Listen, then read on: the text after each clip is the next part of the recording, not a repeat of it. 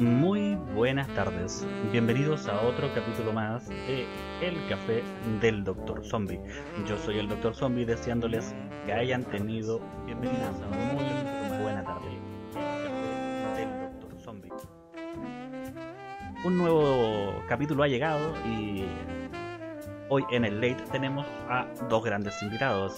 Invitados que se van a repetir el plato y que nos van a contar la verdad de la milanesa con todo lo que tiene que ver con este género de superhéroes, pero que no son tan superhéroes.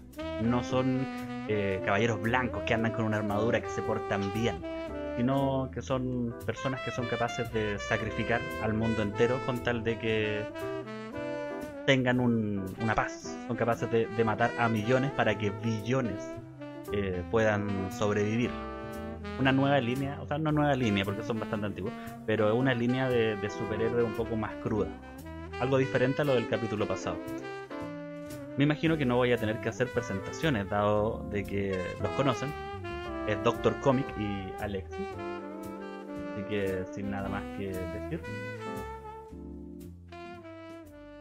Los invito a un nuevo capítulo de El Late del Doctor Zombie y sus sorprendentes amigos.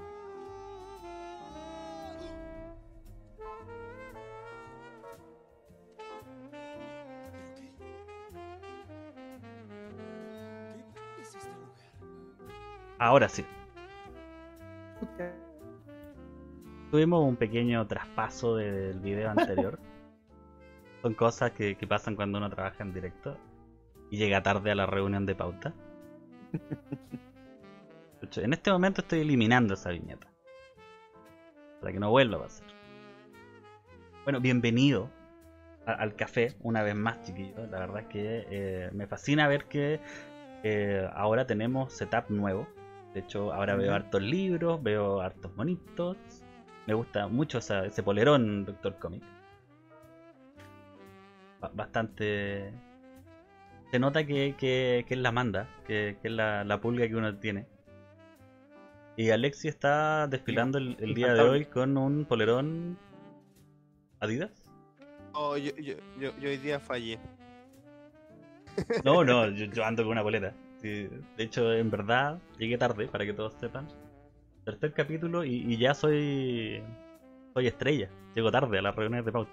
El, dueño, amo y señor de este programa llega tarde. Ah, llego, tarde a la, a la, reunión de pauta. así nos hace demostrar que está por sobre de nosotros. Claro. Esa es su manera de demostrar que está por encima de nosotros. Apophis, gracias por, por, ser la primera persona en escribir en el, en el chat.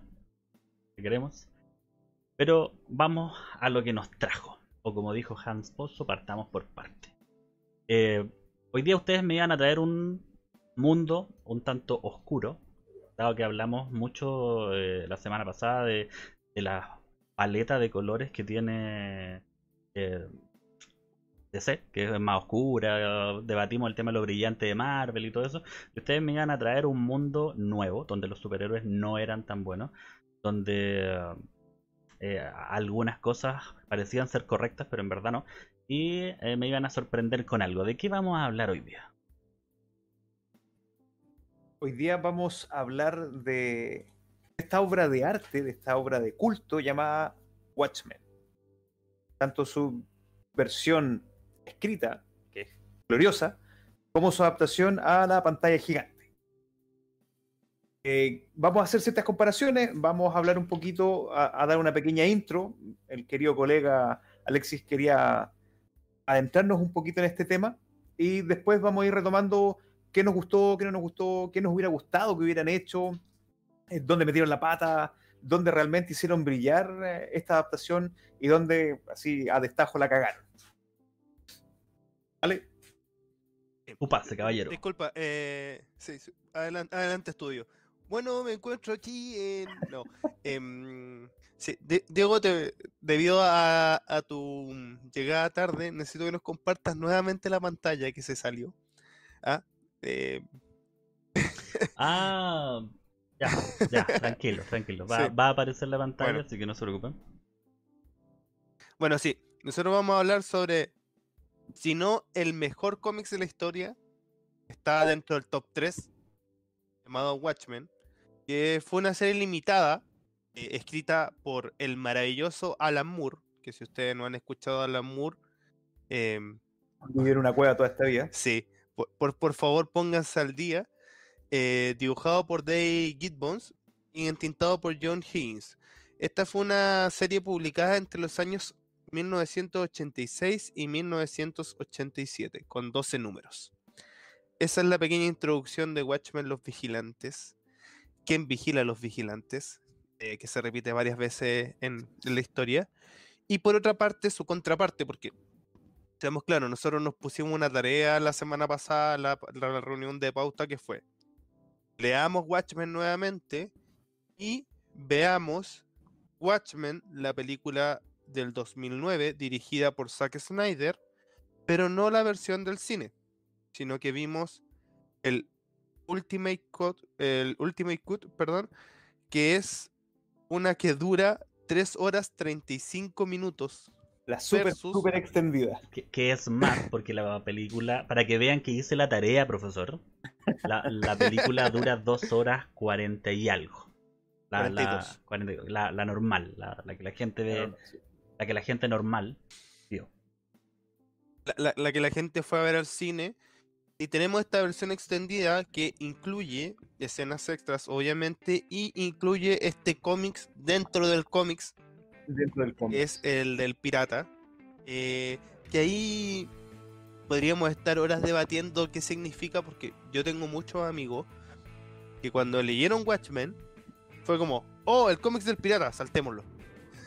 no es necesario leer esto, ¿cachai? Pero siento yo de que va entrelazando y está perfectamente sincronizado con la historia de Watchmen. O sea, en alguna parte siento que es como una voz interna de, de Doctor Manhattan. Por otra parte, como la situación que está viviendo como el mundo. Es, es bien Es que es- es entretenido. Sí, que te voy a interrumpir ahora, voy a hablar un poquito encima para darle más fuerza a lo que estáis diciendo. Se repite tanto en el cómic como en la película el hecho de la naturaleza humana, la naturaleza destructiva humana. Y que ni Doctor Manhattan es capaz de cambiar eso. Eso se ve reflejado en el cómic.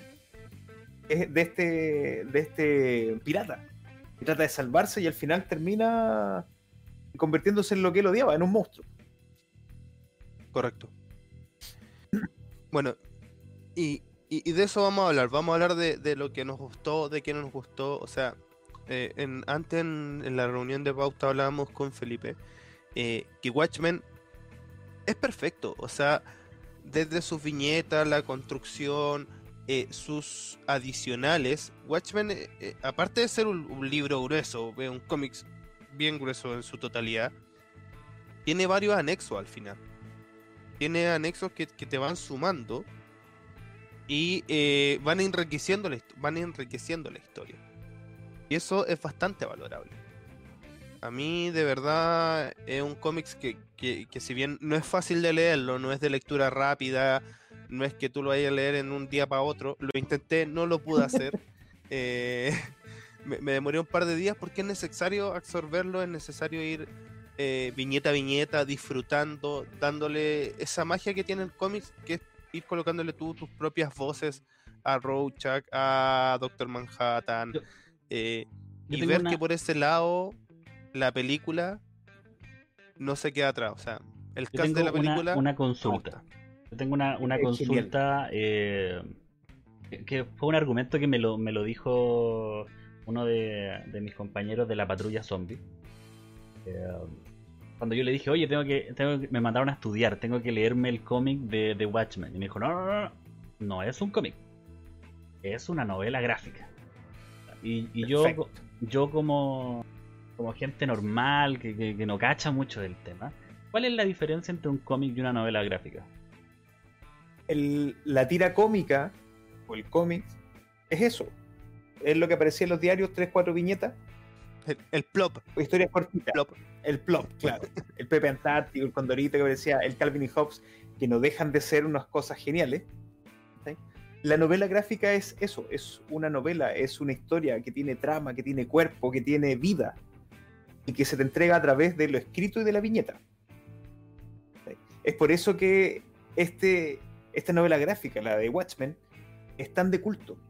porque se enriquece de ambos lados, se enriquece de la historia escrita, los diálogos son geniales, el cómo te describen la ciudad a través de los diálogos, el, que se ve reflejado en la introducción que hace Rorschach, donde demuestra la decadencia que está pasando la ciudad en ese momento, y la segunda parte, que es la parte gráfica, los colores, la fotografía, por así decirlo, el diseño de las viñetas, el cómo se está viendo, los ángulos en que te muestran, los close-up, las primeras tomas que te muestran, todo eso genera este, este, esta amalgama que es la novela gráfica. Es súper importante complementando al comentario de, Doctor Comics, que el cómics en ese momento, en los años 80, estaba viviendo un tiempo súper oscuro, o sea, onda, eh, teníamos este, este Batman que, aquí Doctor Comics me voy a pegar, pero tenemos este Batman televisivo que es súper cómico, eh, donde existe este que, llegó a ser hasta meme, el rayo para tiburones, no me acuerdo cómo se llamaba, icónico. sí. El Batman de Adam West. Sí, pero, pero este Batman es de la época del 66. Claro, no, no, pero me refiero yo a que el cómics venía durante mucho tiempo, a veces tratando temas serios, igual lo ridiculizaba. O sea, igual onda, salía el guasón con una flor que tiraba agua, o los, el, el, spray espanta tiburones, no me acuerdo cómo se llama. Eh, y Watchmen junto a The Dark Knight Returns vinieron a cambiar esto, o sea, vinieron a poner al cómics como algo que se podía hacer seriamente, eh, hacer una crítica social y, algo redondito, o sea, algo súper bien escrito, que, no te deja preguntas quieres saber más porque de verdad la historia es demasiado buena. Pero en sí es un circulito bien armado. Perdón, estoy un poquito resfriado. Em, pero sí es, una historia que, que hasta el día de hoy nadie la puede igualar y sirvió para, ¿cómo se llama esto? Em, para que la gente que hace cómics hoy en, hoy en día. Eso es súper importante. Watchmen junto a The Dark, Knight Returns, vinieron a sacar al cómics de esta como eh, época de bronce que estaba viendo, época de plata y bronce que estaba viendo el cómics, y, lo puso en un lugar importante, ganando premios, siendo tema de conversación, siendo algo más adulto. Porque los temas que trata Watchmen, tú no las puedes ver si eres un cabro de 12 años, 11 años. Lo más probable es que te late, te aburre. lo puedes ver, pero no lo vas a entender va a pasar por encima tuyo el tema. Lo que pasa es esas dos obras que tú mencionaste, eh, Alan Moore, eh, tiene que ver o te muestran decadencia en la sociedad. Muestran el lado que la gente no quiere ver, el lado feo de la, de la realidad. Y, y como decías tú, eh, lo que pasó con el cómic fue que sufrió la censura, de que gente siempre quiere censurar todo, a base de estudios que están totalmente sesgados. Eh, no nos metamos en eso todavía. Esta censura llevó a que los temas se convirtieran más ligeros, como decir tú, que fueran eh, más caricaturas, que fueran eh, family friendly, si queréis darle un anglosajismo. pero, pero claro, después se empieza a retomar temáticas más oscuras, por así decirlo, que es este tema de la decadencia de la sociedad como tal. Eh, que va por distintas cosas, o sea, tenemos que recordar que está ambientado en 1985, eh, post guerras de Vietnam, post Segunda Guerra Mundial, en donde todavía había un aire de puritano. Y que todo lo que salía de esa tendencia puritana era mal visto, la homosexualidad, la ropa con la que te vestías, el lenguaje que utilizabas. Y existió en ese momento una especie de revuelta o liberación social, por así decirlo, que es el grupo de los hippies, de los punk, está ambientado con todo eso. Y que para quienes escribieron la historia en ese momento eran reflejo de la decadencia. Y, que querían hacerlo ver, si te das cuenta en, Dark, en Dark Knight Return, los malos, los que son llamados mutantes, porque así se llama la banda, nada que ver con los X-Men de Marvel, son punky. Si tú los miráis, son tenidas panquetas. Y en Watchmen, en, esta versión que vimos extendida, hay también un grupo de pandilleros que si tú los miras y reflejan a los punky. Entonces hay una temática tiene que ver con ciertos grupos sociales o, o, estas tribus urbanas que se habían formado en ese tiempo, que son repelidos y que son mostrados acá.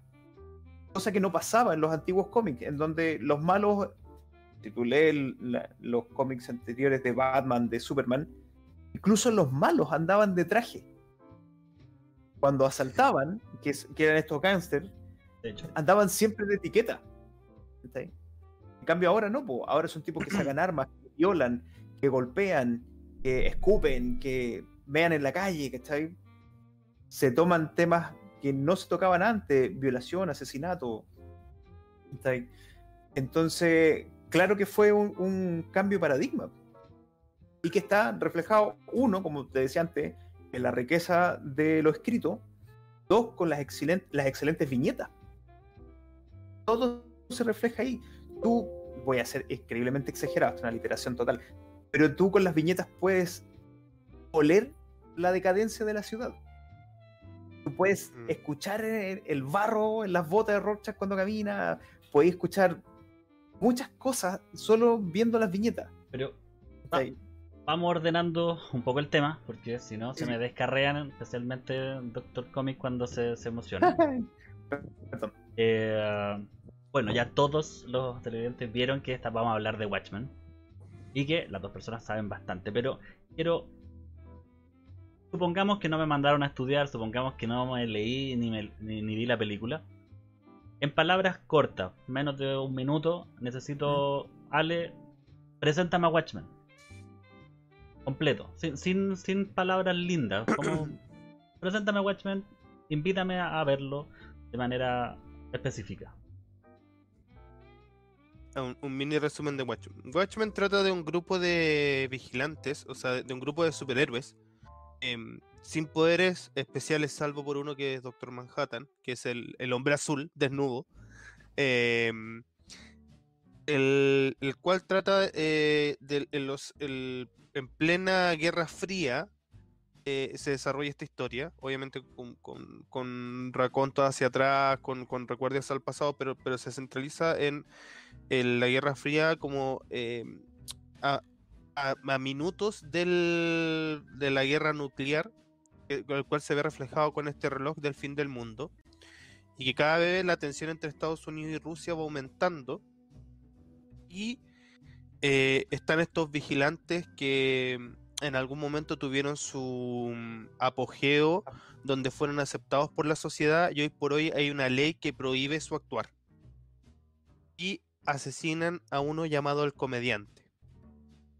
El comediante es asesinado y Rorschach, que es el único eh, superhéroe que sigue vigente, escondido como la persona más buscada por el FBI, se da cuenta de que esto no es casualidad y que hay, hay un plan mucho más grande tramado eh, tras la muerte del comediante.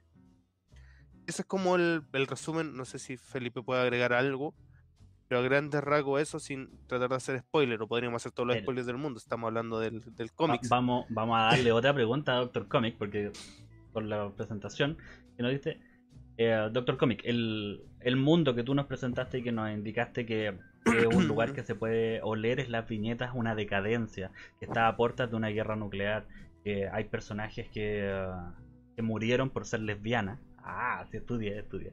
Eh, personajes que violaron o que intentaron violar, eh, que es, un, que es un, un pool de, de, gente extraña, o sea, no extraña, real, más que nada. ¿Por qué es tan llamativo que estos personajes sean así? O sea, ¿por, por, por qué un cómic que te invita a leerse que los personajes, los héroes, eh, pasan a ser villanos si se pueden contemplar en comparación a un Superman. Sí. Ya, eh, parece que me lagué un poco. pero, ¿por qué, ¿por qué es tan, tan rica esta, esta historia, como dices tú? Es porque te presenta un tema que no siempre se ve. Eh, que no tiene que ver directamente con los héroes como tal, tiene que ver con la naturaleza humana. Esta, naturaleza de estar en este constante conflicto. Oye, vienen saliendo la guerra de Vietnam, vienen saliendo la Segunda Guerra Mundial, están a puertas de una guerra nuclear. y aún así no, no dejan esta naturaleza autodestructiva. Los héroes pasan a ser peones dentro de esta historia, en donde se utilizan para ir desenmarañando esta, esta gran conspiración.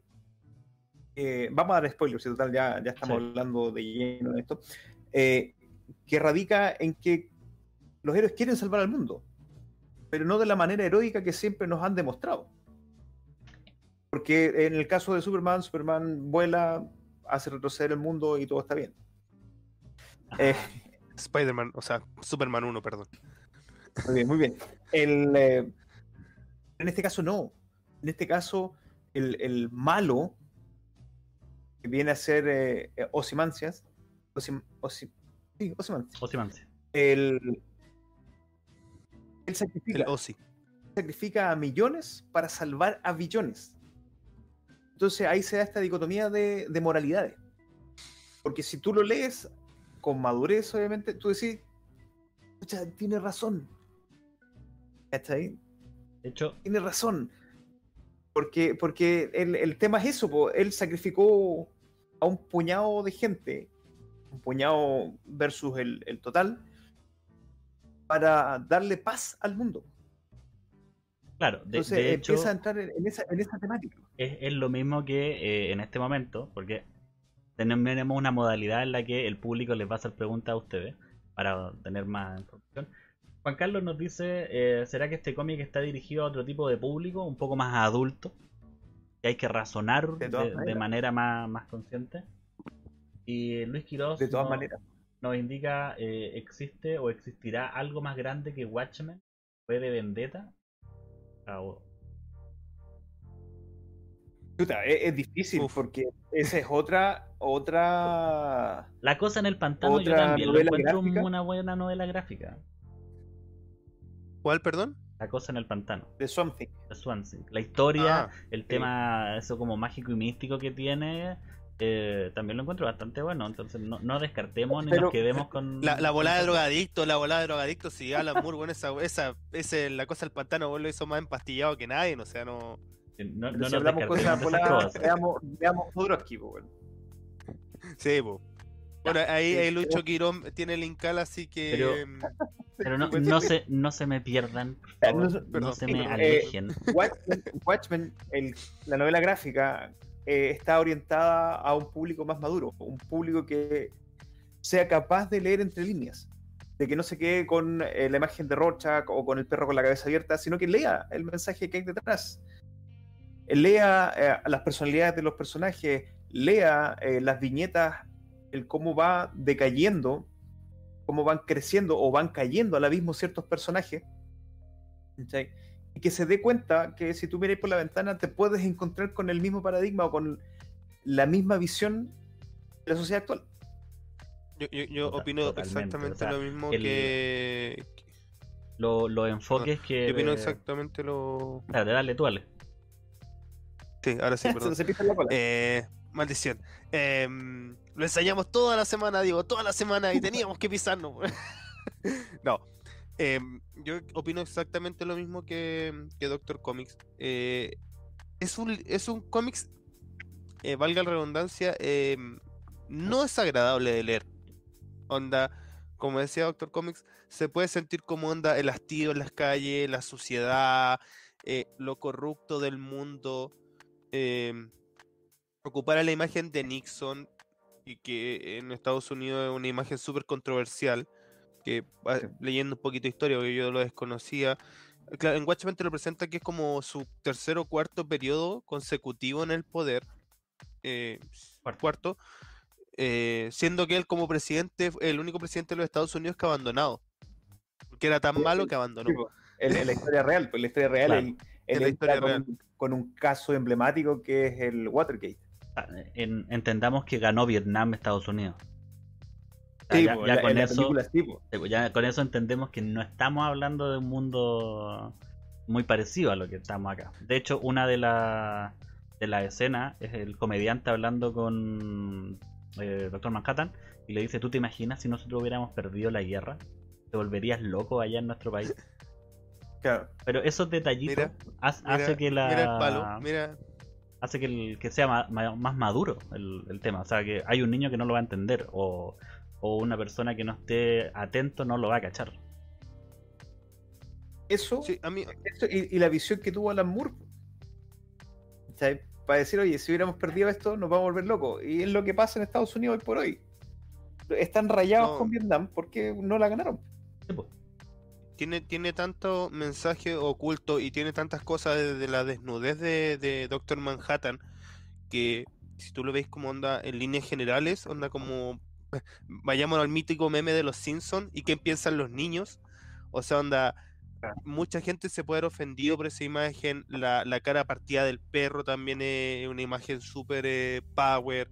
lo- los perros comiendo esta pierna de la niña. De la niña. Em, so- son cosas súper fuertes que tú ves, o, o en- o en la misma entrevista de Rorschach, onda con el psicólogo. Eh, pues, es devastador, ¿cachar? Que este cabro tenía un, un problema psicológico, un pequeño retraso, y a la vez eh, su madre no lo quería, debería haberte abortado, eh, y, y- y- era un buen hombre hasta que se da cuenta lo, lo que, lo que yo encuentro que es maravilloso, que es lo que hace el comediante. El, el comediante es una comedia del, del, del mundo. O sea, anda, el weón hace todo y deshace todo porque sabe que como que no- entre comillas no tiene consecuencias o que se lo van a perdonar. Porque son cosas que pasan. Sí, o, o que también es un poco el tema de que nada importa. Claro, porque todo Claro, es un todo es chiste. una broma. Sí, bueno, sí, nada, nada importa aquí. Yo- Pero tiene, tiene un cambio de alma el comediante. final, po, cuando se entera del, del complot completo de... Sí, man. Pero, pero más allá de eso, el cambio de alma viene cuando él se entera de que la, eh, la Miss Júpiter es hija de él. Porque antes nada le importaba. Todo era una broma. Si no había nada por lo que preocuparse, ¿por qué me voy a preocupar? ¿Cachai? Ahí empieza a tener repercusiones sus actos con él. Claro, porque hay, hay eh, aunque técnicamente él mató a uno de sus hijos, estaba en el, en el vientre de su madre, Claro. vietnamita. Pero es que todavía, no- todavía no nacía, pues, entonces no, no tenía ese apego. el- hay, hay unos puntos que, que yo marqué. Que, por ejemplo, cuando Búho Nocturno, no, no me voy a arriesgar a decir en inglés los nombres, Night Owl. Night Owl. eh, Batman eres tú. pelea con Osimantia y le dice que, claro, que ha salvado a la sociedad, pero que la ha dejado mutilada. Entonces, e- este tema utópico que, que genera Osimantia de sacrificar a, a miles por, para salvar a billones, al final no, no cumple el objetivo que el hombre más inteligente del mundo quería. Porque ¿En qué no- sentido? En verdad salvaste a la, a la humanidad. Mejor explicado en el 2012, en el discurso que el asistente del vicepresidente dice, eh, cuando perdemos la humanidad, hemos perdido todo. ¿Cachai? O sea, salvaron a millones, pero tú para salvar a millones hiciste un cimiento con mucha gente que murió. ¿Cachai? Claro. Es que el tema es que yo, siento que Watchmen es, es una eh, eh, es un cómics que te habla de pura gente destruida, o sea, anda, gente que tiene muchos problemas y Osi, Ozymandias también tiene ese problema. O sea, él es un gallo que, que se cree el mejor del mundo, o sea, bueno, es el hombre más inteligente del mundo, pero él también onda eh, quiere como buscar hacerse valer, onda, yo quiero ser el que salve el mundo, yo voy a lograr que esto se solucione. Y, y, y hace, este plan maestro macabro, que claro, lo deja él como el héroe, el héroe anónimo, porque nadie se va a enterar, pero como dice el Diego, o sea, anda, trae muchas consecuencias, o sea, toda acción trae sus consecuencias, y esto que hace Osimandia deja destruido al mundo unido, pero unido por el miedo de que esto vuelva a pasar. O sea, una de las grandes diferencias del cómics con la película es que en el- la película se le echa la culpa a Doctor Manhattan Claro. y en el cómics es un pulpo monstruo gigante que deja la escoba y hace unir al mundo. Em, yo creo que, que, que e- e- es súper complejo, ¿cómo se llama esto? El, el- el tratamiento de los personajes en, en la, en la película, o sea, en la, perdón, en, en el cómics. Y Ozymandia no deja de ser un gallo cagado a la cabeza que quiere demostrar que es el mejor, que él puede solucionar todo. Y le da lo mismo que onda, entre comillas, una persona pierda un brazo o que mueran muchos. O sea, anda, logré mi objetivo y soy el mejor. ¿Cachai? Onda, es como ese es su pensamiento. Yo, yo no comparto mucho ahí la idea, porque para mí eh, el razonamiento que utiliza ahí es, es de, de médico. Si el paciente tiene una pierna gangrenada, ¿cachai? ¿qué tengo que hacer Claro. yo? O sea, se la corto y lo mutilo, pero vive. ¿cachai? O, o se la dejo y, y muere. pues. El razonamiento que tiene Ozzy es ese. Es ese, es Eh, muy inteligente. Claro, claro, e- es, racional, no emocional. Y la respuesta que le dice eh, Night Owl es emocional. Dice, perdiste la humanidad, perdiste... Sí, correcto, yo la perdí, pero el resto del mundo va a estar en paz. ¿Cachai? Si al final eso es lo que él buscaba. Más allá de, como decís tú, con los problemas de satisfacer su propio ego y, y todos esos subtextos que, que se sacan. Pero para mí, eh, mi palestra, eh, él cumple con la misión. Él cumple con la misión de que era detener el, el acabo del mundo. ¿Cachai? Porque era inminente. Era inminente esta guerra nuclear entre las dos facciones. No era algo que posible podía pasar. Iba a pasar. Y se tenía que tomar una decisión drástica como esta. Y el tipo la llevó adelante. Y es por eso que él tiene que sacrificar a todos. O tiene que sacrificarse él mismo, tiene que sacrificar a los que lo ayudaron a construirlo, tiene que sacar- sacrificar incluso a Rorschach, porque sabe que del grupo es el único que no va a comprometer sus principios. Sea, es el único que no es capaz de comprometerse. Y que Doctor Manhattan también lo entiende, por eso al final él lo mata. Claro. O sea, yo igual Sí, tenía anotado Do ese, ejemplo. Sí, sí. Ese ejemplo de que tuvieron que, que matar a Rocha que de, de alguna de alguna manera es el, el vigilante que tiene menos eh, gadget o habilidades o poderes especiales. Pero se transforma al final en el vigilante más peligroso de, de todos los que tenía. O sea, si se fijan, de todos los otros personajes, al único que tuvieron que evaporar, eh, licuar, no lo evaporaron, eh, lo tuvieron que licuar, eh, fue a él. po. Porque él tenía lo más peligroso, que era la convicción. Él era el único que estaba convencido de, de- de- de que la justicia tenía que prevalecer ante todo.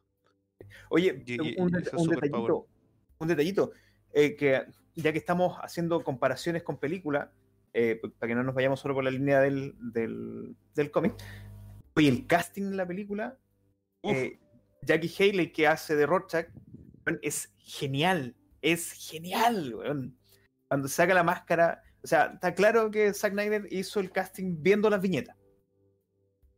Ah, sí. pero es genial. A mí me encanta el tono de voz. Fue Sí. Rorschach. Cuando, cuando él dice, and I whisper, no. Oh. Ah, ¿cachai? Que es el diálogo inicial.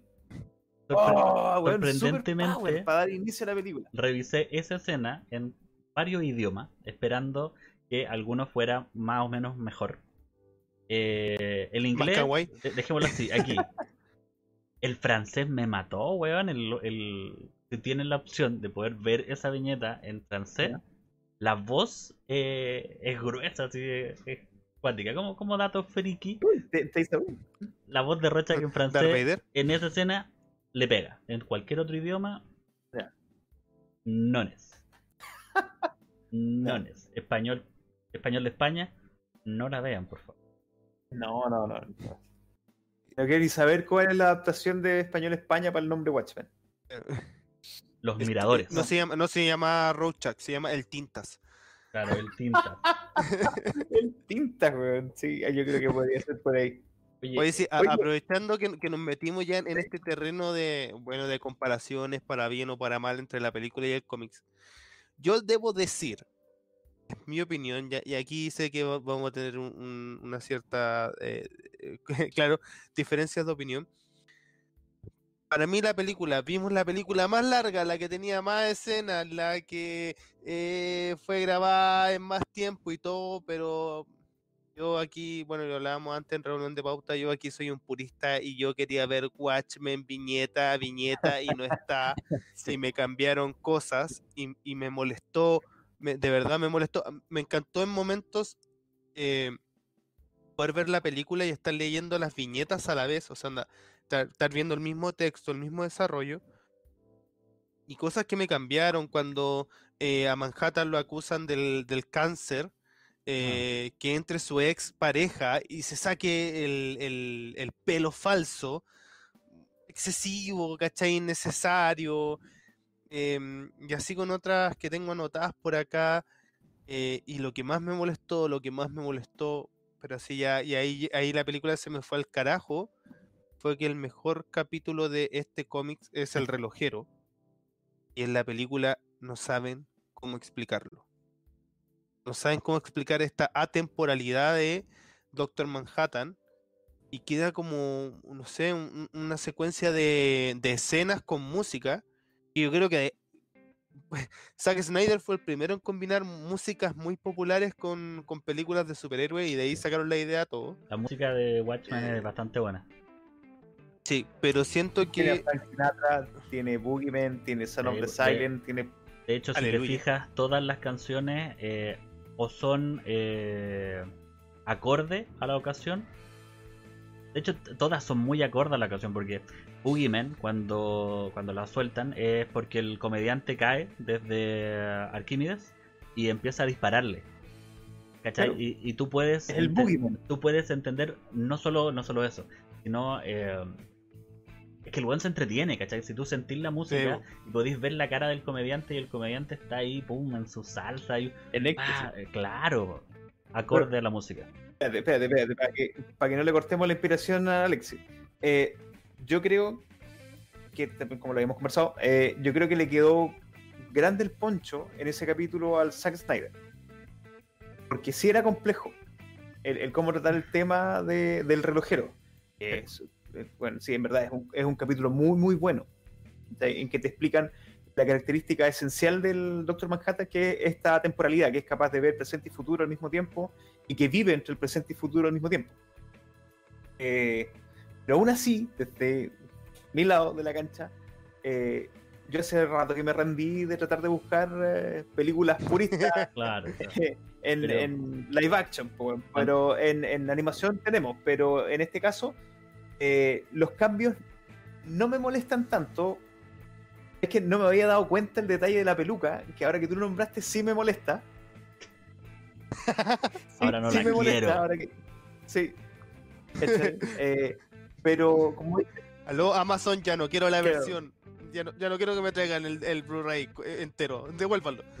pero, pero le perdono muchas cosas porque vi viñetas en esa misma escena que decís tú cuando la vieja se saca el, el pelo, cuando el Doctor Manhattan se enchucha y dicen déjenme solo, es exactamente la misma viñeta. Es exactamente la misma viñeta. Eh, Tenemos que entender que eh, acá, al momento de hacer el live action, se tiene que comprimir una novela gráfica completa en, en algo que el mercado va a querer. ¿sí? O sea, cuando se hace la película, no se hace la película por arte. Mm, La película se hace para que la vean y, eh, no sé, po, entendamos que hacer viñeta a viñeta de repente es un poco eh, penca, pues, lento, fome. Y el mejor de los casos, eh, Stephen King con El Resplandor, cuando sacó su versión del Resplandor, que es eh, hoja por hoja, y es brutalmente lento y fome. Mm, ¿Cachai? Entonces imagínate lo que le tocó a, acá a poder transformar toda la, la, la explicación cuántica de Manhattan en cuanto en 6 minutos que se muestra la escena desde que él desaparece aparece y tú entiendes automáticamente la, el poder que tiene Manhattan. O sea yo lo encuentro que está bien comprimido. Y, para lo poco que, que él tuvo de tiempo para poder ocuparlo lo hizo relativamente bien Es que a, mí, a mí lo que me molesta y, me sorprende que el más purista de los tres esté en contra, de mi opinión. Pero no, a mí, lo, a mí lo que me molesta es que siento que, que Manhattan es el, el personaje más fuerte, el personaje más importante, y tú te diste el tiempo para agregar cosas como el tema de la peluca, y no te diste tiempo para explicar de una mejor manera, quizás con dos, tres escenas más, la atemporalidad que tiene este weón, que no puede cambiar su futuro porque ya lo vivió, ¿cachai? Esto tiene que pasar porque va a pasar. Yo, yo ya lo viví, pero eso no significa, ¿cachai? Onda, Que, que no. Que, que pueda modificarlo, ¿cachai? Yo lo único que puedo hacer, y lo dice en la película y lo dice en el cómics, yo soy un títere con la única diferencia que yo puedo ver los hilos. ¿Cachai? Esa es mi diferencia. Ese diálogo, ese diálogo es crucial, ¿Cachai? porque te, te da a entender que ni siquiera él es libre. Claro. Pero yo igual siento que bajo el, el inmenso poder de, de Manhattan, eh, mm, sigo pensando que para mí, para mí, en la película no es el más, el más fuerte de todos. Porque de hecho su, su mayor poder es su mayor debilidad al transformarse en un ser totalmente pasivo. Él pudo haber hecho miles de cosas. Eh, evitar que el comediante matara a la mujer, evitar que la mujer le rajara la cara, eh, evitar que Osimantia hiciera cualquier cosa en cualquier momento, pero al final él en verdad no le interesa. ¿cachai? O sea, él no es un superhéroe, él es un ser que está en ese lugar y hace lo que él cree que debe hacer por, por cualquier cosa. Es como lo que le dice a señorita ¿cómo se llama la pareja? Júpiter. Eh, creo yo pensé que es lo que tú querías que hiciera. ¿Cachai? El bueno en verdad no está interesado en hacer cosas para nada. O sea, él hace lo que él cree que el mundo quiere que él tiene que hacer. Pero Entonces, mira, el, el- Es como tener una piedra arriba de una, de una montaña. Si tú la empujáis, es lo que muy pasa poderoso. es que él, él te lo dice, en- en- cuando está en Marte se lo dice la Miss Júpiter. Le dice, cuando están discutiendo en la película, no recuerdo si sale textual en el cómic, pero le dice que el- la vida es un acto que está sobrevalorado. Y le da el ejemplo de su vivencia en Marte. Dice, mira Marte, funciona y se mantiene sin tener ni siquiera un microorganismo. Dime, ¿qué haría mejorar este planeta? ¿Un mol? ¿Cómo lo haría mejorar un oleoducto? Ahí te da a entender de que la visión del Doctor Manhattan de la vida es eso. Cuando le dice, también mi Júpiter le dice, oye, ¿sabes que se va a desintegrar toda la humanidad? Y aún así el universo no se va a dar cuenta. No, no se va a dar Ah, cuenta. sí, pero es que eso eh, está Porque basado en la ley del absurdismo. Lo que pasa es que la visión de él es absoluta. ¿sí? Em- Él es capaz de contemplar todo. Entonces, el- este minúsculo fragmento que nosotros llamamos vida es algo minúsculo, algo sin sentido. ¿Qué es lo que pasa? Que cuando él ve a través de los ojos de Miss Júpiter la concepción de ella, se da cuenta del milagro de la vida. Ya que a pesar de todas las variables, de todas estas casualidades, de todo lo que podría haber pasado, surge ella. Y que le demuestra, de nuevo, en la película, que está enamorada de él. Que él está enamorado de ella. Y ahí vuelve a, a tenerle sentido, o a encontrarle sentido a la humanidad. Y por eso se devuelve la Tierra. Si no, chao, los manda a freír mono. Y a mí el, otro tema que me molesta ahora viendo las imágenes que están pasando ahí es el hecho de em, en el cómics que lo tratan súper bien, igual en la, película es más difícil porque yo siento que, que igual la película es como eh, tirada más para jóvenes adolescentes, o sea, las escenas de acción, las coreografías están súper bien hechas, es maravilloso todo, nadie puede alegar por las escenas de acción, pero eh, me molesta eh, que nos que, que en el cómics nos presentaron a los personajes secundarios para que nosotros tuviéramos cierto cariño con ellos cuando llegara este final donde están todos con el, kioque- eh, con el kiosquero, está el, loquero, eh, están estas mujeres, cuando mueran tú sientas como, oye, se perdió algo. En la película como que se van por la tangente en ese lado y muere gente pero no tiene mucha importancia para ti. Onda, no... Tú nunca entendís como que el loquero tiene una señora, eh, que la señora como que lo quiere dejar, ¿cachai? Hay varias cosas que se saltan, como dice el Diego, quizás como porque por, por la limitancia del tiempo, ¿cachai? Pero sí siento de que esta explosión es súper bacán, es wow, es espectacular y todo, pero no te produce el, el- lo mismo del cómics, que el cómics decir, loco, perdí gente, ¿cachai? Anda como que, que tenía un, claro. una fo- un- algo que estaba haciendo en su vida. Yo creo que lo trataron de condensar en una sola escena. Yo creo que por lo mismo. O sea, tú entiendes que a lo largo de la película eh, hay una relación entre el kiosquero y el negro, que está leyendo el cómic. Cuando pasa la explosión, el kiosquero abraza al niño. Lo primero que atina, en vez de correr, de perderse o de taparse es abrazar al niño. ¿Cachai? Y el niño, a su vez, abrazar al viejo. Haciéndote entender de que hay una relación entre ellos. Y que eh, se está muriendo, entre comillas, la humanidad ahí. Pero es un detalle que así, bien rebuscado que tenéis que hacer. Es una lectura bien, bien con lupa. Porque, Claro, eh, bien, yo bien creo que- ajustado ese. Sí, claro. ese Pero es que de nuevo, vol- volvemos a lo mismo. Eh, siendo puritano, sí, pues están todas esas falencias. Pero yo de nuevo, insisto, te dije cuando, cuando conversamos en la tarde, se me había olvidado lo bueno que era la película, de lo mucho que me gustaba la Mm. película. ¿Cachai? Porque eh, a pesar de que una la, la edición que vimos nosotros dura tres horas y tanto, eh, la, la encuentro ligera. Ligera en, en el que no me aburre, a eso me refiero. El contenido es denso, Ah. pero no te aburre. ¿Cachai? No es fácil de digerir, pero aún así no te atraganta. Oye, le podéis dar mil vueltas a lo que está pasando, ir haciendo pausa. Tuve todo el tiempo el mundo, estuve pausando imágenes, haciéndome apuntes, ¿cachai? Porque es una película rica, de mucho contenido, en donde tres horas se te pasan así. ¿cachai? Y de hecho la vi hoy día porque le- la había pateado. Por lo mismo que decía el, el, el- el Ale, de que yo soy el purista, a mí me gustan los cómics, leer, ¿cachai? Y al momento que la aprendí, puta, qué buena esta película, weón. Es recomendable, 100%. O sea, a Doctor Comic le latió el corazón. Sí, de todas maneras, con Sí. esta, con esta ¿Tiene película... corazón, sí, Doctor Comics? ¿Tiene, ¿Tiene corazón, Doctor Comics? Véalo en el siguiente episodio. Sí, tengo un corazoncito por ahí dando vueltas. Bueno, eh, el- el- oye, los comentarios que acá se nos llenó, eh, estoy estoy súper agradecido de, mm, de, de- de la gente que nos está siguiendo, sobre todo de Felipe Izaguirre. Ah, no, perdón, eres tú, Doctor Comics. Eh, no, Estoy contando. sí.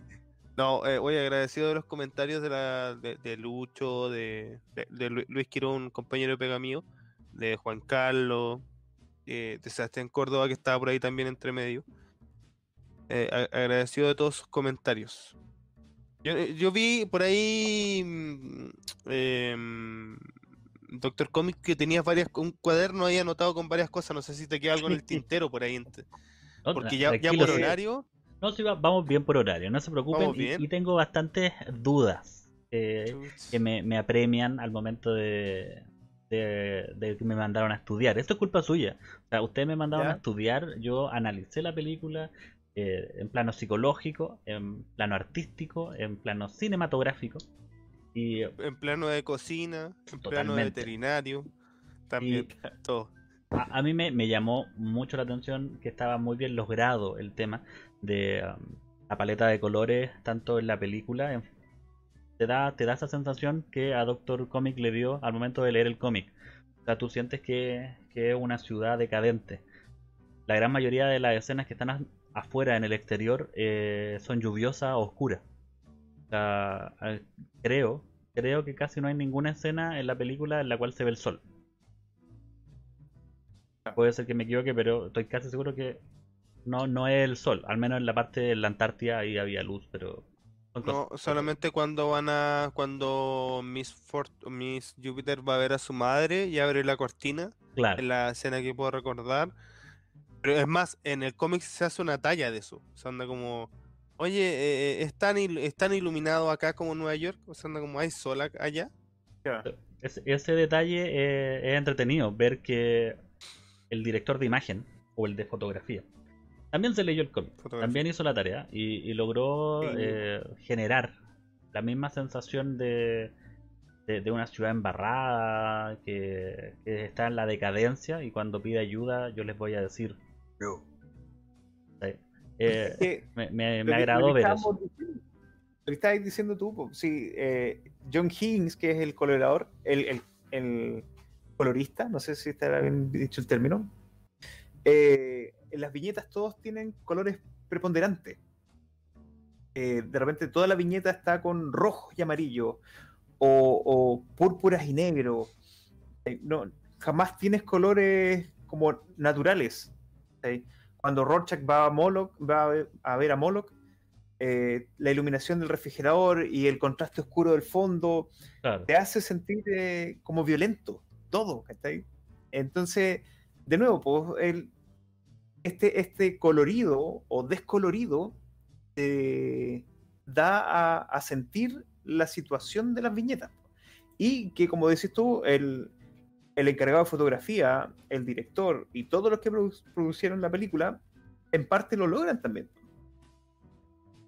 Los filtros de cámara, con, con las iluminaciones, ¿cachai? se logra, se siente ese, ese estallido de colores o de falta del mismo.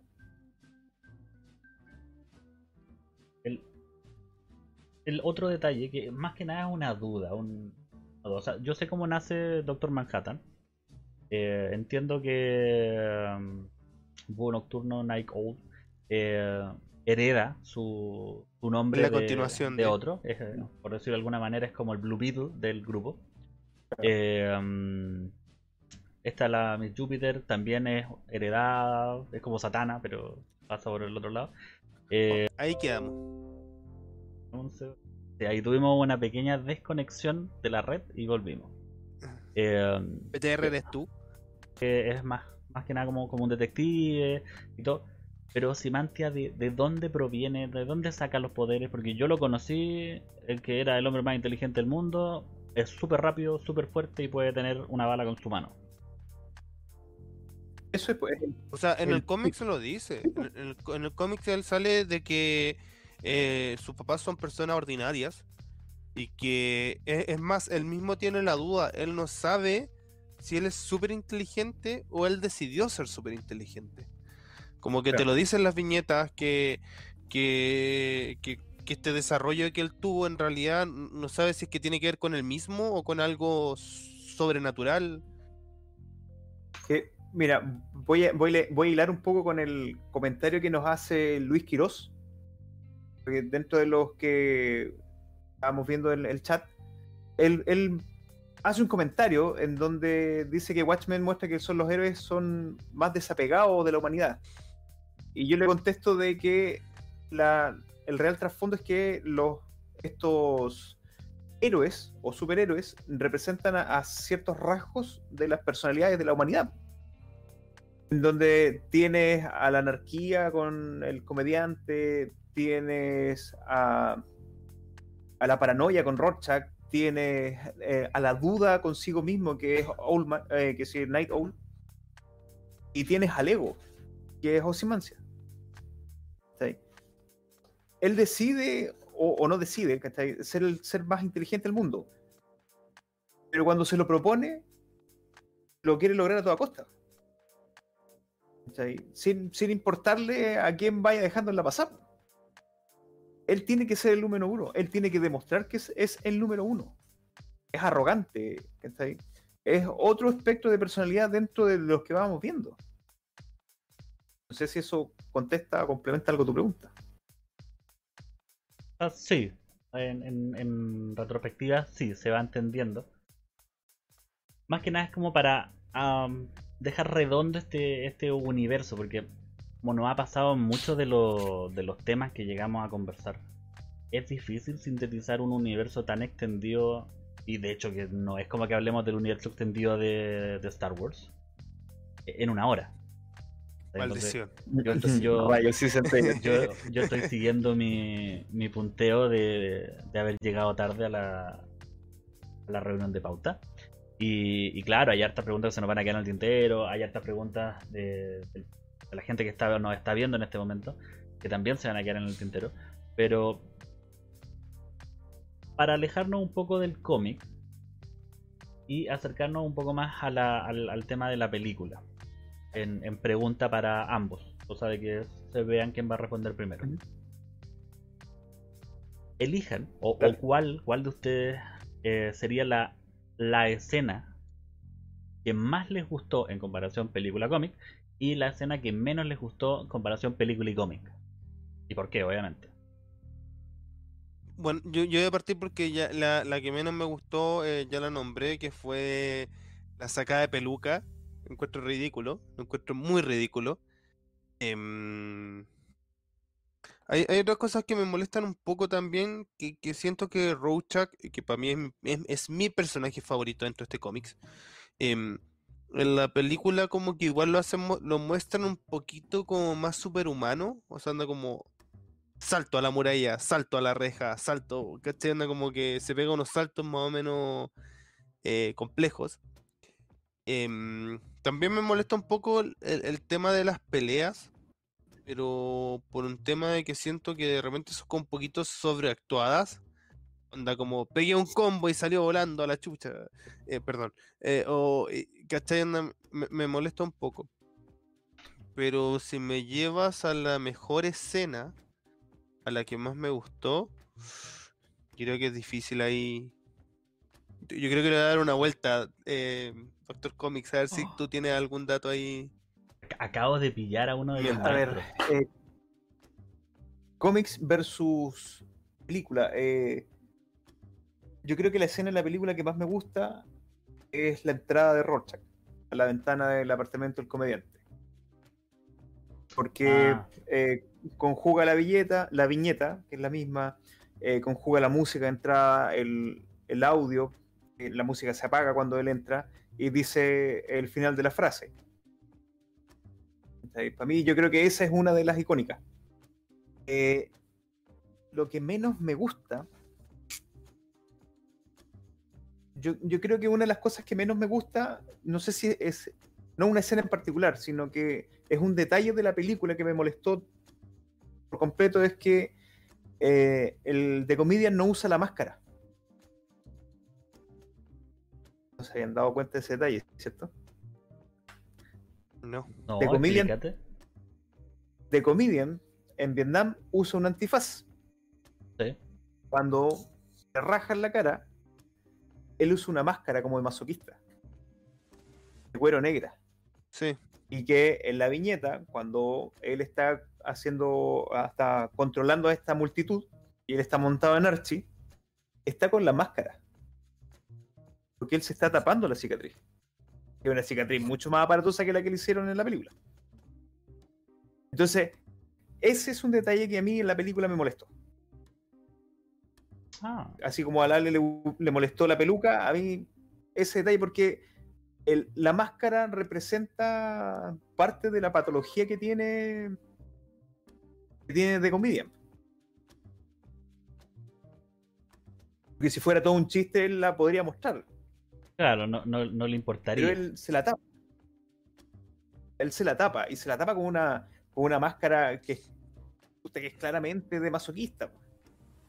¿Cachai? Donde él te, te hace sentido de que quiere o, o le gusta el dolor, a- propio como ajeno. Porque cuando él lo golpea justicia enmascarada, eh, no demuestra dolor, sino que al contrario, ¿cachai? Lo empieza a palabrear al tiro. Claro. Y el, Yo, no, y el yo- sumándome el, cómic es perfecto, no tiene nada malo. No, ah, yo sumándome, me gusta mucho. es una bomba el 4 a los chiste, 16. eh, o sea, perdón. Ah, Ah, quedaron todos así. oh, Bomba 4. no, no te escuché. Bueno, es Ah, una, no, una a mí uno- talla algo que de me, me- me gusta mucho, me, me gusta mucho en las dos versiones que está, que el chiste del, del payaso, Por el Leone. chiste de Rorschach. El del payaso Corleone. Corleone. Sí. Cor- Corleone, weón, Corleone, Cor- Corleone, no, no, El payaso... Síganos para que sigamos hablando de, eh, de Good Father. No, pero si era algo parecido, pero sí se entiende. Eh, es de Sí, la no, ópera donde escena- canta Ríe, payaso. Sí, el, el- el- el chiste me- Claro, me gusta sí, mucho esa parte. Y la, y la otra parte que me gusta mucho es cuando mm, Búho Nocturno y Miss Júpiter eh, pelean en la cárcel. Esa pasada en el pasillo Ah, ya. me, me- me gusta. Yo pensé que cuando peleaban arriba de Archie. Ah, claro, es que ¿Sabes qué? Sí. Bueno, detalle, detalle. Así te quería ver, maldito cerdo. Eh, bueno, yo voy a dejar una de mis escenas, que de hecho ustedes la mencionaron y me sorprende que no la hayan mencionado en el especial de que es cuando están peleando eh, Rochak eh, contra Osimantia y le dice te vamos a detener. ¿Ustedes creen que yo estaría haciendo esto si tuvieran la mínima Wow. posibilidad de ganarme? Esto pasó hace 35 minutos. ¡Wow! O sea, eso ya de partida te saca totalmente de, de- de el mundo de los cómics. De cualquier mundo, porque es, es ¿Usted una cree que yo soy un villano de cómics? Claro, de hecho, que- le dice literalmente eso. pero no, no solo eso, o sea, hay cómics que rompen la, la tercera, la cuarta barrera, quinta barrera, cuarta barrera, y Cuarta- eh, aún así caen en los clichés del cómic, o sea, el malo monologa con el bueno dándole tiempo para... Pero en este caso no, o sea, soy tan bacán y tan inteligente que me voy a dar el lujo de pelear con ustedes aunque ya gané. Pero bueno, de hecho no tenía ni que haber Claro. peleado, ¿cachai? Onda, tiempo no le faltaba pero estaba dentro de sus planes como el castigarse y ver la muerte de cada uno de las personas que él, que él había hecho. El que le sacara la cresta, el haber peleado, todo eso ya estaba más o menos fríamente calculado. Menos la llegada de Manhattan. Esa parte yo creo A mí que no. me, me- me gusta mucho esa escena, eh, sobre todo en el cómics, que Rorschach trata de pegarle y este gallo contando su plan. Y Rorschach, weón, lo golpea, lo mueve de lado a lado. Bueno, ni siquiera se inmuta. Así como, bueno, les voy a contar mi plan. Y bueno, así como, pa, pa, pa, pa. Así como Rorschach cortar así como, no, no me molestes, estoy, estoy- estoy hablando. Dale. Claro. Sí, pues si le pega unos palmetazos ya. tal. Mira, Es sorprendentemente. que eh, dale, da- Doctor te da a entender la superioridad que tiene. Te, te da a entender la superioridad que él tiene por sobre los otros. po. Pero claro, po, eh, el tipo es tan inteligente que usó como peones al resto del mundo. No solo a sus compañeros, sino que al, Al mundo, entero. Eh, Esa es la gracia que tiene Ozzy, que en verdad es el más inteligente del mundo. No significa que sea el más empático con el mundo. ¿Cachai? Eh, que ese otro, eso es ot- otro escalafón. Es, eh, otra cosa, Claro. o sea, pero se, se basa en lo Claro, que explicaste pero- tú, pues, Felipe. O sea, Doctor Comic, se basa en eso de que él tiene la mentalidad del doctor, por lo tanto, toda su actuar es lógica, por lo tanto, él manejó a todo el mundo como un tablero de ajedrez. Y punto, o sea, se, basa en lo que había explicado an- anteriormente. Claro, o sea, ma- mata a todos sus, secu- sus secuaces, onda, no queda nadie en vivo, solamente él lo sabe y finalmente el resto de los vigilantes. El tema de, de- de la comparación con, con los Egiptos, con los faraones y todo eso, yo lo encontré un poco de más. La verdad no. El, el personaje se presenta por sí solo, a través de lo que tú vayas entendiendo como, como lo que estábamos hablando, de que él era el hombre más inteligente, su mentalidad distinta, él, él te dice de, de inmediato que él en algunos momentos se siente tonto, ¿cachai? Porque no puede interactuar con otras personas de manera correcta. Eso te dice al tiro que él Mm. está fuera del, de la humanidad. ¿cachai? Entonces, Mm. dentro de su, su autocontemplación de, de la persona más inteligente, él se ve superior a todos los demás. ¿Cachai? No creo, para mí gustó la comparación con el faraón y con Macedonia y todo eso, etcétera.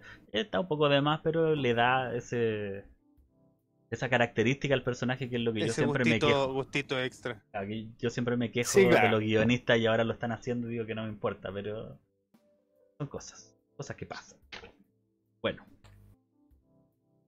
Ahora, dame un segundo que Enfoque la cámara. enfoque la cámara. Eh, los, voy, los voy a invitar a que, por parte, cada uno haga.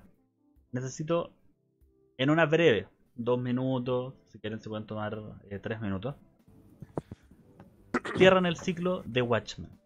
Porque em, estamos terminando el capítulo. Eh, puntos buenos, puntos malos. Hagan la despedida a Watchmen como ustedes quieran hacerlo. Tratando de ser obviamente lo más eh, dinámico y resumido posible. No, no nos cuenten la novela completa de nuevo, porque llevamos una hora hablando de Watchmen. Doctor Copy. Yo, yo voy a, yo voy a partir, sí, parto yo, bueno. Em, sí.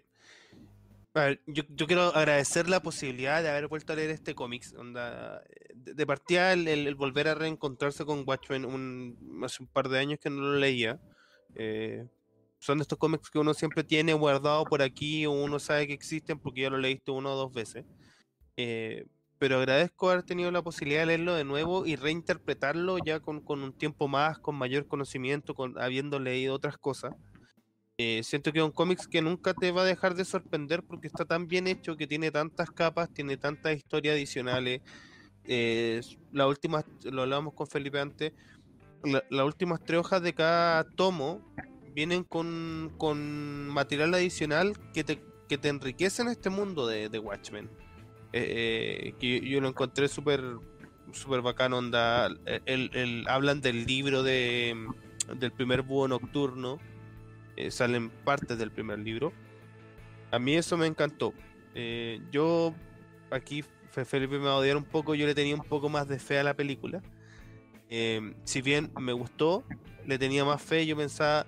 O sea, Zack Snyder se ganó su puesto eh, para, para poder mm, eh, ser como el encargado del, del DC Universe por Watchmen. O sea, eso es algo que todos lo sabemos. Pero si eh, tú me pones en- si me pones a comparar, yo encuentro que es una mucha mejor adaptación 300 de Snyder que Watchmen de Snyder. Eso. Pero a mí sí me gustó la película, el casting está perfecto, nada que decir. Miss Jupiter, maravillosa. Em, y eso, eso en realidad, agradecido de esta oportunidad, agradecido de poder haber leído nuevamente este cómics y de participar en este podcast. Eh, ya, ahora mi turno. Eh, sí, yo le tiro más flores a la película. Me gusta bastante esta adaptación. Yo normalmente odio o detesto las adaptaciones que se, ha- se han hecho. Eh, pero sí, claro, si vamos al grueso, Sin City, 300 son adaptaciones más fieles al cómic que lo que fue Watchmen. Pero aún así a mí me deja con un buen sabor de boca el volver a ver eh, al casting que se hizo, la música que se utilizó, la- las locaciones, la fotografía, los efectos especiales que se utilizaron. Eh, me faltó ver un poco, o sea, sí está la cámara lenta, que es súper clásica del, del cine de Snyder. Eh, las películas bien coreografiadas no, no abusaron de, de la acción, porque no era una película de acción, sino que es una película de humanidad. Claro. Eh, sí, sí le hubiera dado un poquito más de, de vueltas al tema de la historia de- del relojero. Es muy bueno. Eh, pero yo sí, sí le doy eh, 9 de 10 a la película. O sea, me gusta bastante, me gusta mucho, mucho. Se me había olvidado, como he dicho antes, eh, lo mucho que me gustaba esta película. Lo entretenía que era verla. Eh, el desnudo de mi Júpiter totalmente justificado. Esa- eso no, no, se, no se quita en ninguna de los cortes del director. Justificado y necesario, dices tú. Y, sí, artístico, perfecto. Eh, Y en el cómic se aparece tanto desnudo, pero y bueno. en el cómic aparece tanto desnudo. Así que ahí se gana el, el 9 de 10 Zack Snyder. Eh, Era un 5 de 10, pero Era- después de sí, Claro. con este eso 9 de 10, al tiro. Eh, y el cómic bueno, es una obra de arte. O sea, no, nada que decir. eh, puede de repente ser eh, como redundante porque no sé, ah, la hizo este, este, mismo, este mismo tipo, ¿cachai? que todo lo idolatran y que lo suben a un, a un pedestal, todas las cosas que hacen. No, weón, léanlo. En verdad, léanlo, disfruten el cómic, eh, absorban viñeta por viñeta, léanse el material adicional que dice el, el que es súper bueno, no entorpece, enriquece. ¿cachai? Y de nuevo, gracias por invitarme. Y estaremos aquí el próximo lunes si es que me vuelven a invitar. Yo- yo quiero, yo quiero agregar algo. Por favor, a- a- sumándome a lo que dice Felipe, lean el cómics. Así se demoren un mes, dos meses de leerlo, léanlo. De verdad, a mí me, me- me impresiona eh, hasta el día de hoy que, que hoy por hoy el ser nerd o el hablar de estas cosas de, de cómics y cosas así es más normal. Pero hay mucha gente que piensa que los cómics son una tontera. Watchmen No. podría ser un podría ser un libro de los más vendidos de la historia, por decirlo así, si es que fuera solamente un libro. Y nadie lo cuestionaría. Se cuestiona a veces, o mucha gente como que le hace la cruz porque es un cómic, porque tiene dibujitos. Pero el dibujito, como dicen ellos, enriquece mucho más. Y léanlo, por favor. Yo debo darle las gracias, no solo por participar de, de este podcast, de este directo, sino porque me siento como el típico conductor que no sabe ni una wea y, tengo que estudiar para mantenerme a la, par de mi invitado. eh, y, y claro, o sea, no está dentro de mi área de, de- de conocimiento. Pero no me quedé con un mal sabor de boca, como espectador promedio. La película siento que tiene eh, la, la acción justa, siento que se presenta bien, siento que no es algo que tú dices, oh, 2 horas 40, uf, oh, no la voy a ver. Bueno, se te pasa volando. De hecho, 3 tú- horas 35 minutos. No, 3 pero horas es que 35 ellos- ellos minutos. la gente me- de mediana no, no va a buscar la, la especial, va a ir a Amazon, pum, vamos a verla. Entonces, a eso voy. Y, en resumen, todo lo que he podido ver de, Watchmen en, el cómic eh, se presenta como una novela gráfica no liviana, pero, pero adictiva. O sea, te puedes sumergir en este mundo y, y, vas queriendo saber qué es lo que va a pasar y de la noche a la mañana te das cuenta de que, no sé, leíste más de lo que pensaste que ibas a leer. O sea, yo lo recomiendo como una persona X, léalo, porque hasta ahora no la he terminado de leer, pero muy buena. Y eso es culpa de ustedes que mandan tareas para la casa que son muy largas. Pero, para eh, la próxima semana vamos a hablar de Condorito. Claro, hay que leernos toda la... Pero No, so- solamente el tomo 1. en, en resumen me, Ya. me- me he transformado en, en un animador que tiene que estudiar mucho porque estoy compitiendo con dos maestros que saben bastante de, de este tema. Por lo tanto, gracias. Me han presentado un, un mundo que es Watchmen bastante interesante. Yo lo recomiendo mucho. Pero eh, ya hemos cumplido nuestro ciclo y tenemos que finalizar. Como la semana pasada, eh, Ale nos dejó un mensaje. Este día, Doctor Comic partirá dejándonos un mensaje. De hecho, va a ser su escena privada, tiene su, su viñeta en, en gigante para que las chiquillas puedan verlo más cerca. Así que eh, te voy a dar el pase, el micrófono va a ser pase, todo, todo tuyo. Alexis, por favor, no, no hables para no cagarle el momento. Así que, Doctor Comic, todo suyo.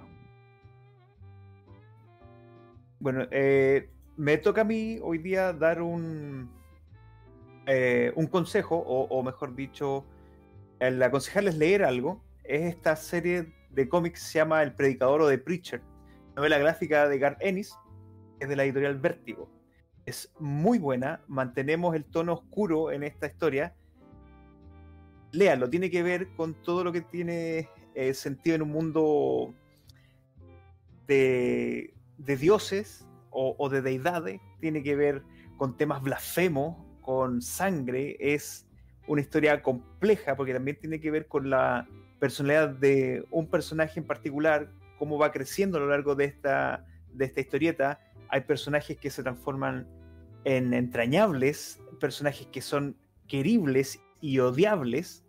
Eh, tiene un arco argumental muy bueno donde se puede ver la evolución de los personajes desde lo más fondo hasta lo más alto y viceversa, porque vamos a ver caer a los personajes a los pozos más oscuros de sus demonios y los vamos a ver salir o quedar entrampados. Lean los chiquillos, es El Predicador. Hubo una serie que se sacó, háganle el quite a la serie. Léanse el cómic, chiquillos, léanselo. Se los recomiendo mil por ciento.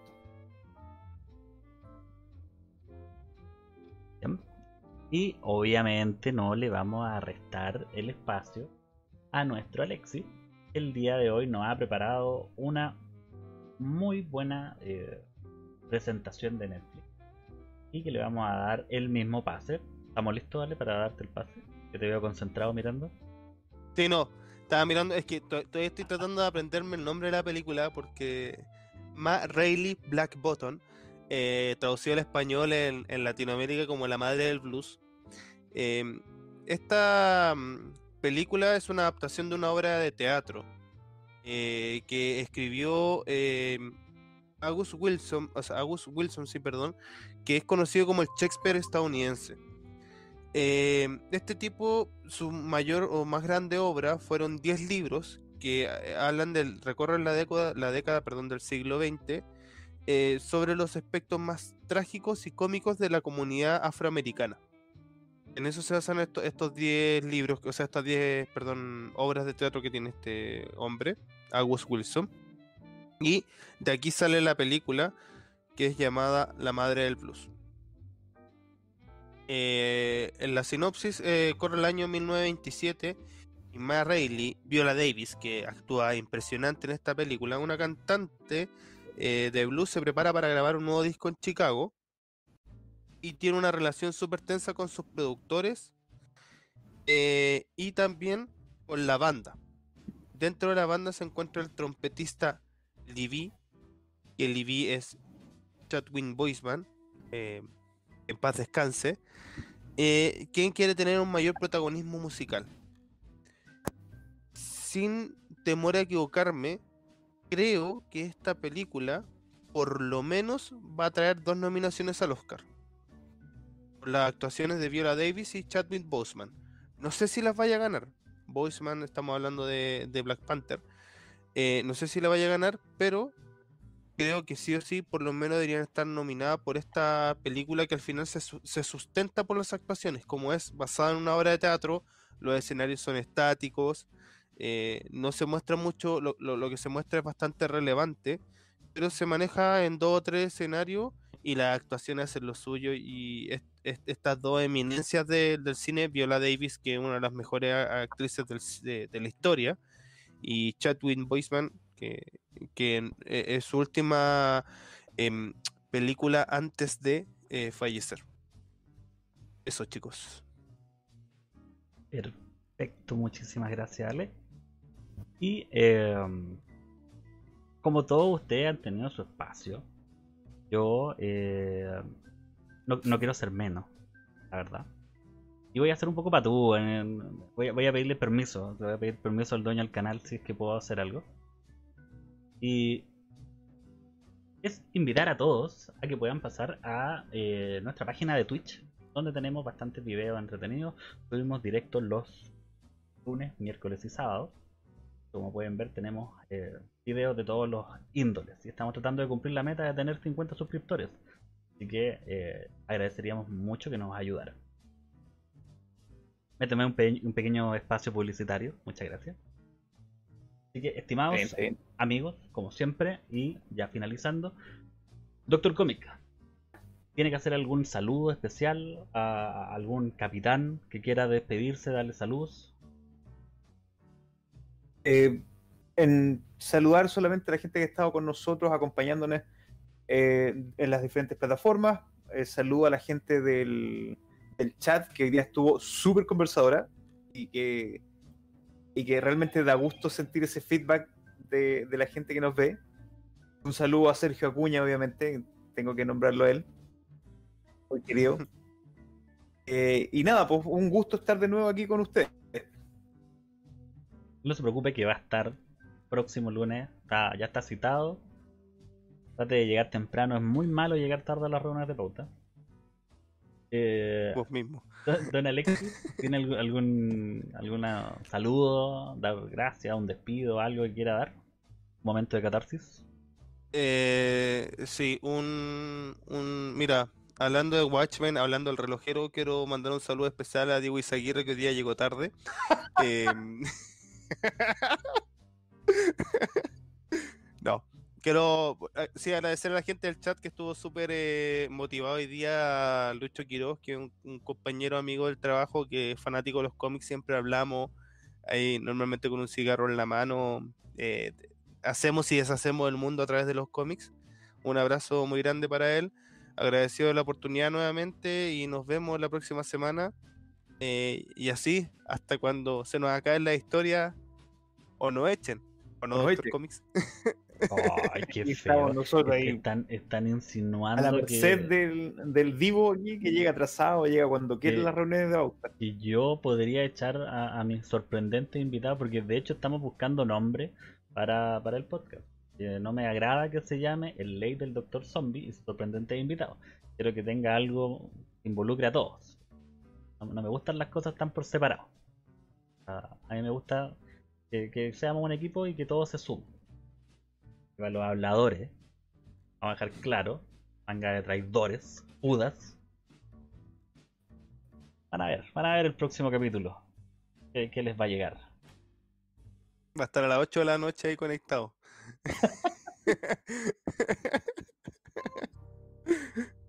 Pero lamentablemente hemos llegado a otro momento de decir adiós. Un capítulo más de Late del Doctor Zombie y sus sorprendentes amigos, nombre se está buscando, ha llegado a su final. Damos gracias a todos los que han participado en el programa. José Numi, Sergio Acuña, Luis Juan Carlos Izaguirre, muchísimas gracias por participar y hacer de este late eh, algo más didáctico, mucho más entretenido. Así que sin nada más que decir, soy el Dr. Zombie y esto fue el late del Dr. Zombie y sus sorprendentes amigos. Hasta la próxima.